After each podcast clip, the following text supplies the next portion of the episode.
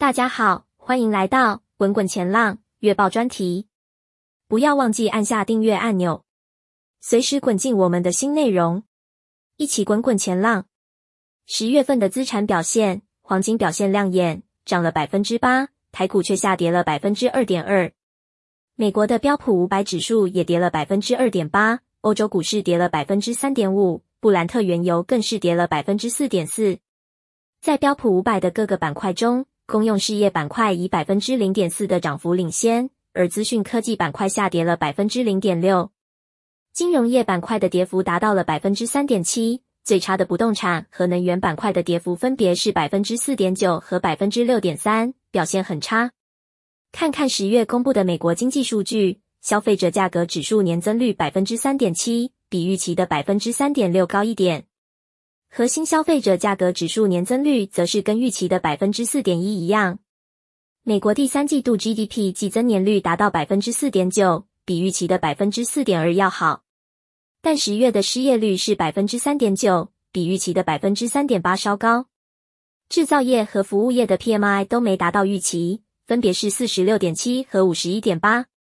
从大局来看，第三季度 GDP 的增长显示消费者还是很能花钱。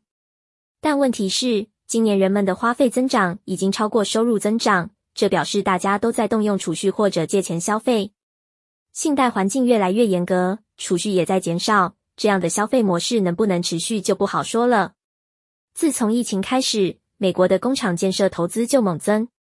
今年前九个月，工厂建设的钱就花了一千四百亿美元，这比二零一九年同期的六百亿和二零二一年的五百九十亿多了一倍多。涨幅达到百分之一百三十一，这主要是因为美国政府出台了一堆政策，鼓励制造业把钱投回国内，而且新工厂的消息还是接连不断。就像上星期，德国的大公司西门子宣布要在美国投资五点一亿美元的新工厂。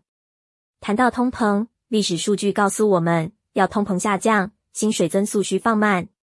现在劳动市场稍微冷却了一些，但职缺和裁员率还是比疫情前来的高。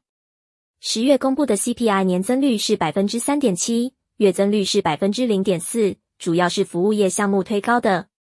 能源价格虽然跌了，但对通膨的影响越来越小，而且最近的数据显示通膨可能在加速。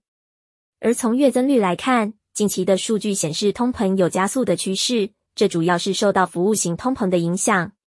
至于衰退的风险，从沃尔玛和 Target 的销售表现来看，情况跟二零零八年衰退时很像。Target 出现严重衰退，沃尔玛反而相对坚挺。家庭债务和信用报告也显示，除了学生贷款，拖欠的比例在上升，这些都是衰退的警讯。再看中国，消费需求低迷，经济也陷入通缩。房地产市场虽然有政策刺激，但还是很弱。中国对全球经济的影响很大，如果它继续不振，全球都会受影响。总结来说，衰退的风险还是存在的。在股市，建议看看那些即使经济不好也能赚钱的行业，比如医疗保健。另一方面，随着政府政策持续支持能源转型，相关领域的股票也值得关注，像是清洁能源、电动车、智慧电网和可再生能源等。谈到债券市场，九月和十月的公债殖利率一直在升，但最近的就业数据和融资计划出来后，市场冷却了。债券殖利率也跌了。我们之前预测十一月可能是债券市场的底部，现在看来是对的，但还得看更多数据才能确定。随着升息周期结束，短期殖利率可能不会再涨太多，所以我们建议继续买短期债券。以上就是我们整理的最新资讯。感谢观看，如果喜欢记得订阅按赞，将你的想法留在下方，我们应该都会听取建议。下部影片见。